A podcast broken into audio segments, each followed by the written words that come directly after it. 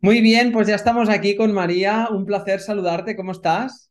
Hola Edgar, encantada de estar aquí para poder compartir contigo y con toda tu comunidad eh, cualquier cosa que pueda aportar, aunque sea un poquito de valor. Así que muy contenta. Yo creo que, vas a poder aportar un, muchito, porque, porque, claro, o sea, nosotros, eh, el área que trabajamos con nuestra comunidad, ¿no? Es, es, es una parte que es muy, muy científica, ¿no? Muy palpable, ¿no? Hablamos mucho de nutrición, del ayuno, de las mejoras, de las hormonas, de esto, de lo otro. Y sí que es cierto que para nosotros es muy importante la pata emocional, ¿no? En la, en la salud, porque sabemos que también puede desequilibrar todo eso, el sistema nervioso, el sistema hormonal, tal. Entonces, eh, claro, hablar contigo es que eh, es súper bueno para nosotros porque precisamente tú estás muy enfocada en eso, ¿no? Las relaciones es algo muy importante y además la relación con uno mismo. Entonces, María, primero, ¿qué nos puedes hablar así para hacernos un pequeño resumen de, de qué, qué, es el ego, cómo es la relación con nosotros mismos, qué, qué, podemos descubrir más de esto?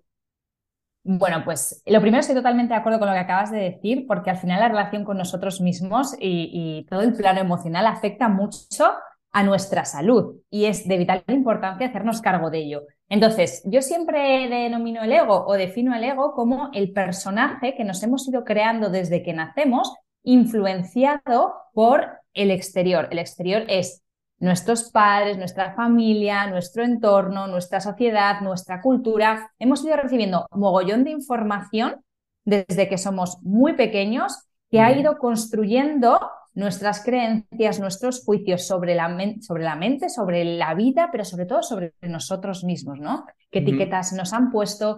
¿Qué etiquetas hemos comprado? Nos hemos creado y va a determinar la relación que tengamos con nosotros mismos y con los demás, porque mm. tiene que ver con cómo vemos la vida. Pero yo siempre hago una distinción entre el ego, que es esto que hemos ido creando desde el exterior, y tu verdadero ser. Es decir, quién eres realmente cuando miras hacia adentro, que se nos olvida muchísimo, ¿no? ¿Cuáles son tus verdaderas creencias acerca de la vida, acerca de ti mismo? ¿Te estás cuestionando lo que piensas? Y creo que es un ejercicio muy, muy necesario para dejar de vivir en automático, para coger las riendas de nuestra vida y para conocernos realmente, porque una cosa es indiscutible, tú no puedes amar lo que no conoces.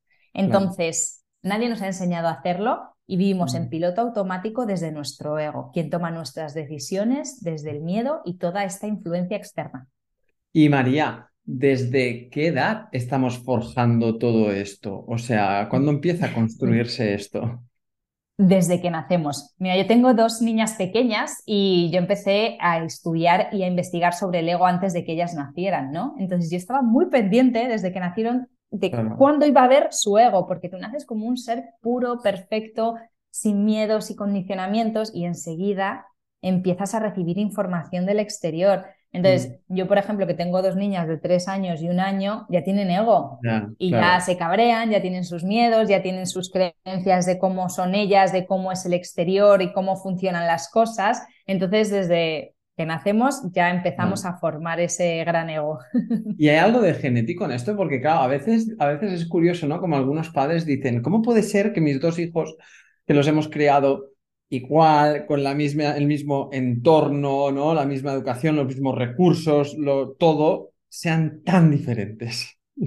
Bueno, aquí para mí influyen varias cosas, más allá de la genética, porque claro, esto es algo muy típico de los dos hemos, pues hemos criado dos niños igual, de la misma manera y los mismos padres.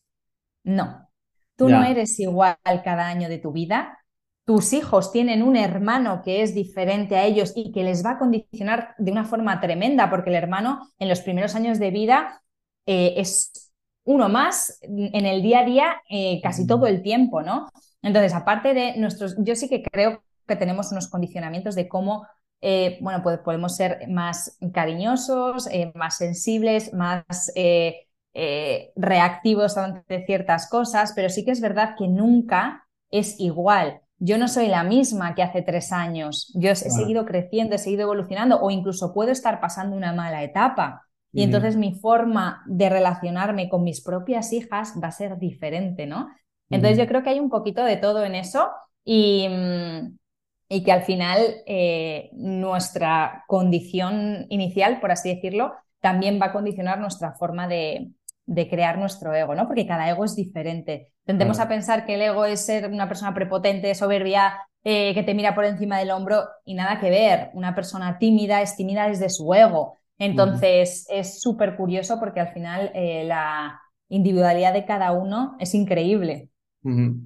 y, María, entonces, a día de hoy, por ejemplo, el, ego, ¿cómo puede llegar a, limitarnos ¿no? en, nuestra, en nuestra felicidad, en nuestro día a día, en nuestras decisiones? Porque, claro, al final alguien que toma decisiones, o no, alguien, o los, cuando tomamos decisiones a partir del ego, eh, lo estamos haciendo condicionados por unas creencias, que estas creencias pueden ser limitantes, ¿no? O pueden ser potenciadoras, ¿no? Cuando son limitantes, o sea, ¿cómo, podemos estar sabiendo por dónde nos estamos moviendo?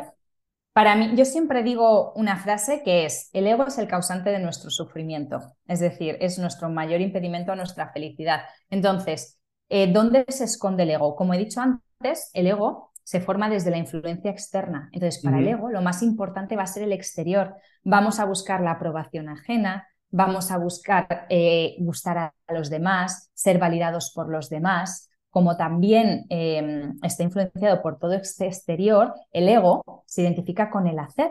Entonces, el ego cree que su valía depende de aquello que hace.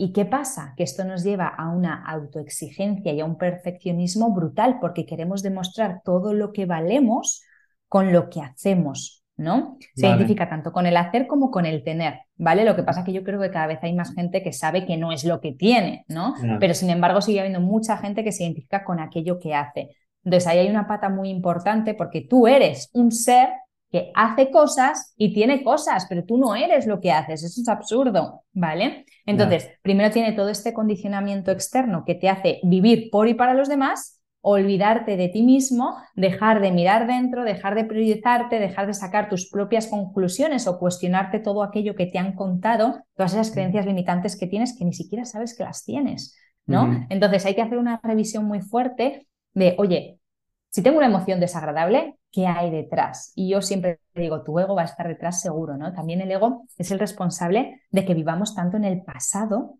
y en el futuro. El ser es el único que puede estar en el momento presente, ¿no? Entonces, toda, toda esta ansiedad, todo este estrés anticipatorio de lo que puede llegar a pasar, de lo que nos imaginamos, viene desde el ego, porque el ego, es eh, su motor es el miedo.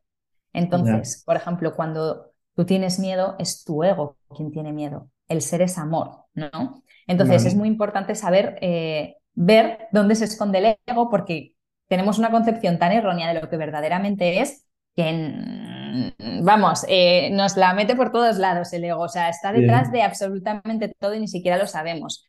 Entonces yo siempre invito a hacer esta conexión con el ser. ¿Y cómo lo hacemos? Pues em, de forma fácil, por decirlo de alguna manera, ¿no? Que tenemos el tiempo que tenemos aquí, el ser eh, siempre piensa y siempre actúa desde el amor.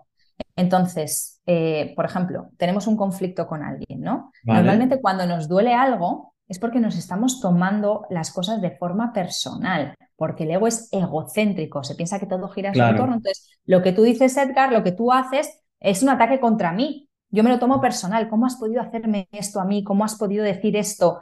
Y no me doy cuenta de que lo que haces tú o lo que dices tú tiene que ver contigo y da información sobre ti, no sobre mí. Entonces, cuando nos damos cuenta de esto y dejamos de ser egocéntricos, digo, imagínate que tú me insultas, ¿no? Yo me lo puedo tomar de forma personal porque Edgar me ha insultado, me ha faltado el respeto. No, Edgar ha faltado al respeto, no me ha faltado el respeto, porque Edgar es una persona que falta el respeto. Puede ser a mí, puede ser a su mujer, puede ser a su madre, puede ser a quien sea. Em, pero cuando yo me lo dejo de tomar de forma personal, el sufrimiento desaparece. Y luego hay un segundo paso que es, ¿cómo puedo verlo desde el amor? Es decir, Edgar me está insultando. Joder, pues a lo mejor Edgar tiene una mochila que yo no conozco, eh, tiene sus inseguridades, tiene sus miedos, tiene eh, ciertas cosas que ha ido forjando a lo largo de su vida que hace faltar al respeto a la gente o que hace insultar a la gente, ¿no? Entonces, cuando yo quito ese Edgar contra María, no hay sufrimiento. Otra cosa es que luego te mande a la mierda porque yo no quiero compartir mi vida contigo y yo no quiero que tú formes parte de mi vida porque no encajamos en valores, no encajamos en, forma de ver las cosas. Yo siempre digo que empatizar no es justificar. Yo empatizo con que tú tienes una mochila jodida, ¿vale? Y por eso eres así, pero eso no, justifica que no te ponga límites o que lo deje pasar todo, ¿no? Mm. Entonces, como ves, es un tema como complejo, pero en el momento que tú lo tienes claro eh, y consigues hacer esa introspección, y decir, oye, mm. ¿yo qué pienso realmente con esto? Voy a dejar de ser egocéntrica, voy a mirar al otro en vez de mirarme solo a mí, ¿no? Voy a ver un poquito más allá. Y luego también suelo recomendar actividades como de conexión con uno mismo, ¿no? Como la meditación, el mindfulness y ese mm. tipo de, herramientas, la, el contacto con la naturaleza, que nos hace estar presentes. Claro. Yo algo con, con no, me, me encanta lo que dices y la verdad es que que, se ve súper reflejado en, la sociedad, ¿no? Sales a la calle y todo el mundo estamos con, ¿y por qué a mí? Mira lo que me ha pasado a mí, y es que siempre a mí, no sé qué, ¿no? Estamos siempre con este mantra constante, ¿no? Claro, en el momento en el que sueltas eso y lo enfocas de otro lado, pues, pues no, es una liberación de una, de una mochila. Y ahora, que se pueda ver tan complicado, supongo que cuando conectas es sencillo en verdad, pero lo, a lo mejor lo complicado es conectar con eso. Yo esto me lo encuentro, en nosotros nos lo encontramos mucho, donde tenemos un reto importante muchas veces es en, personas que quieren, quieren cambiar su estilo de vida, que siempre les decimos, oye, no hagas una dieta, o sea, cambia tú, tu estilo de vida, tú eres una persona saludable, no eres la persona que está haciendo una dieta, que mira, justo esto que me decías, ¿no? De hacer o tener. Pero hay un, profundo mm, un calado de victimismo, ¿sabes? Eh, o de yo no puedo, yo es que no, yo es que, ¿no? El otro día les contaba una historia de, los es que, ¿no? Que, hay muchos esquerosos por la vida, que no, no, quiero decir asquerosos, sino es, que, es que, claro, no he podido porque es que, es que, es que, es que, es que, ¿no? Excusitis aguditis. Excusitis.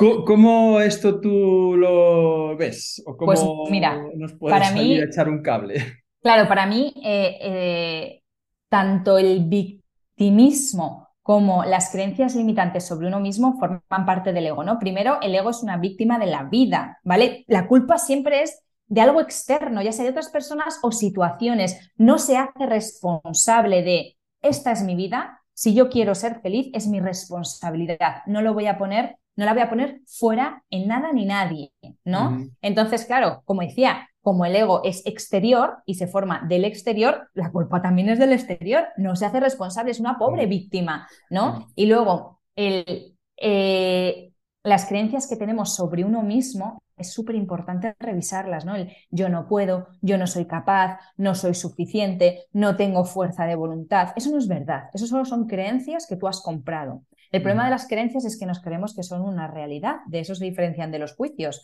porque los juicios tú sabes que es una opinión tuya, que no es verdad, que es simplemente tu opinión y que otra persona puede tener otra. Pero las creencias sobre uno mismo son muy fuertes, tienen unas raíces súper instauradas y hay que hacer un trabajo de transformación y reprogramación mental muy fuerte. Y tienes que cuestionarte lo que estás diciendo. Cuando tú te pones una excusa, tienes que decir, ¿y esto es real? ¿Hay alguien más que lo haya conseguido? ¿Realmente yo no puedo con esto? ¿Vale? Porque si no, seguimos en ese piloto automático constante y nos compramos todo lo que nuestro ego nos cuenta. Obviamente cuesta hacer ese parón, es un desgaste de energía brutal. Parar, decir, a ver, lista, mis creencias limitantes, las excusas que me estoy poniendo. Vale, cuestionatelas una a una. Lógicamente, eso es una toma de conciencia brutal. Eso, el cerebro, la mente está trabajando a muerte en vez de ir en automático, súper tranqui. ¿Y qué pasa? Que cuesta. El otro día me hacían esa pregunta, ¿no? ¿Por qué no hacemos cosas que, nos, que sabemos que nos hacen bien. Digo, porque es un esfuerzo. Lógicamente, es un esfuerzo, porque para tu mente lo fácil es tirarse en el sofá con la bolsa de patatas. Pero si tú quieres salir a caminar, si tú quieres darte un paseo por el campo, por la playa, tienes que decir, ostras, que esto me viene bien. Para, reflexiona. No dejarte llevar por la comodidad del ego, la zona de confort, porque la zona de confort no tiene por qué ser cómoda. Muchas veces es súper incómoda, pero es lo conocido. Entonces, tienes que hacer un esfuerzo y un desgaste de energía muy fuerte para adquirir un nuevo hábito, pero lógicamente se puede. Lo que pasa que cuesta, cuesta.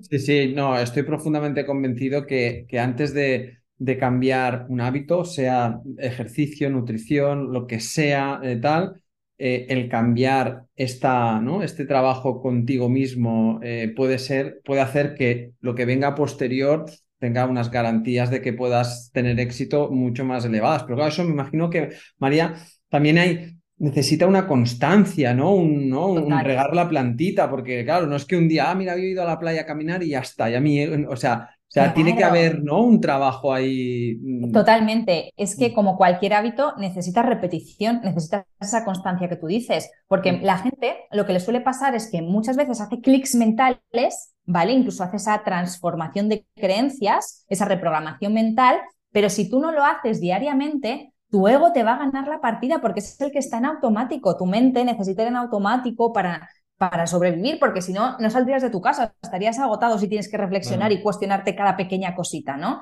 Entonces, claro, es importante decir, vale, yo voy a trabajar en este objetivo, eh, ya sea, imagínate, implementar el ayuno intermitente, hacer más ejercicio, lo que sea. Ponte ese solo, ese objetivo, ya está, ninguno más, y empieza poquito a poco, pero empieza diariamente. ¿Por qué? Porque es que si no, eh, vas a perder la partida en dos días o en dos semanas o en dos meses, da igual, pero no vas a instaurar ese hábito que necesita tanto compromiso de ti. Muy bien.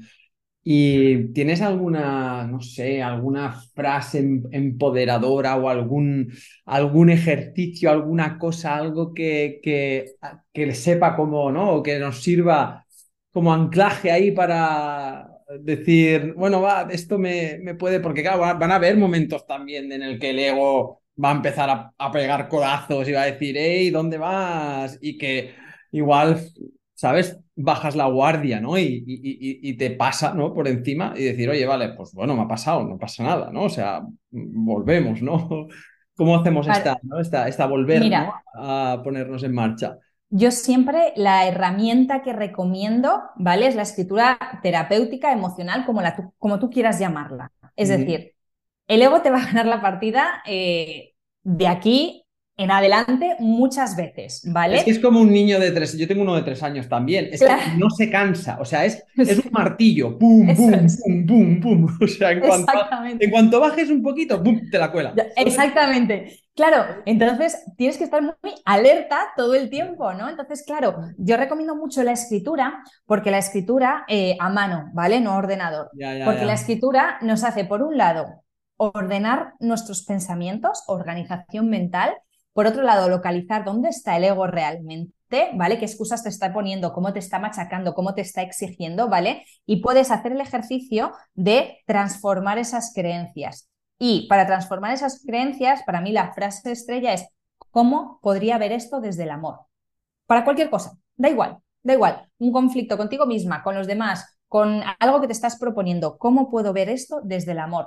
Y adquirir el hábito de la escritura nos ayuda mucho a conectar con nuestro verdadero ser, ¿vale? Porque es que si no es imposible. Como queramos hacer todos estos ejercicios de cambio de mentalidad, entre comillas, por llamarlo de alguna manera, mentalmente vas a perder. O sea, al menos que estés muy acostumbrado y ya lleves tu camino recorrido, vas a perder porque la mente es un torbellino, ¿vale? Y el ego va a estar ahí que te, vamos, está surfeando tu mente en comparación con lo que tú puedes llegar a hacer. Entonces, para mí, escribir diariamente ordenar tus pensamientos, cuestionarte todo lo que te estás diciendo y todas tus creencias limitantes es poderosísimo. Tiene mucha y ante la duda, exacto. Eh, mm. para mí es la mejor herramienta para trabajar en uno mismo, escribir y siempre recurrir a la pregunta de cómo podría ver esto desde el amor. Muy bien, María. Pues oye, es un placer hablar contigo. Tú tienes un libro que se llama Yo Ego Em, supongo que podemos encontrar mucho de todo lo que hemos aquí hablado así de forma muy, ¿no? muy breve y ahí el que quiera puede ¿no? profundizar. Totalmente. Ahí sí que explico de forma muy detallada cómo identificar bien al ego y cómo trabajarlo y sobre todo también pongo muchísimos ejemplos personales míos y de mis clientes que la gente conecta mucho con ellos, porque a todos nos pasa, porque todos estamos ahí y porque a todos nos hace sufrir. Así que mm, ahí pueden encontrar todo al detalle y, de manera sencilla. ¿Y dónde más te podemos encontrar? Pues o en mi página web mariademondo.com o en mi Instagram mariademondo. Muy bien, pues nada, ya sabéis todos. Si queréis seguir cultivando vuestra pura esencia, ¿no? Y raíz más interior, pues creo que es una muy buena opción. Mil gracias. María, ha sido un placer estar contigo. Esperemos que puedas pasar por aquí en otra ocasión para seguir nutriéndonos y, enseñándonos cosas tan bonitas que haces. y nada, un placer. Igualmente, Edgar, un besito a todos. Venga, adiós.